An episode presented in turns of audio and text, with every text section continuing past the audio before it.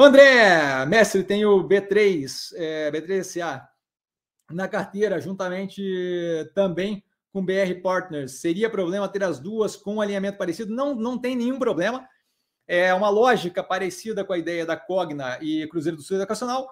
Eu estou vinculado bem fortemente a um setor, não exatamente da mesma forma, mas muito vinculado, e aí está muito certo, assim, quando você olha para a B3 e olha para a BR Partners, é, os estímulos para melhoria da operação estão muito vinculados à redução de percepção de risco, volta de capital para renda variável, então, de fato, muito casado ali, tá? É, esse andamento. É, você tem também parcelas de renda fixa, caso de debênture ali na, no caso da, da BR Partners, caso de toda a esquematização de CETIP, é, regulamentação de debêntures, blá, blá, blá, na B3, é, de modo que sim, elas estão muito vinculadas, mas não vejo, eu vejo como diversificação é, de risco dentro do setor. Tá? Se, se, tiver, por exemplo, algum problema pontual específico, caso que aconteceu na B3 tempos atrás, de ter multa da Receita Federal, por exemplo, é, você não tem.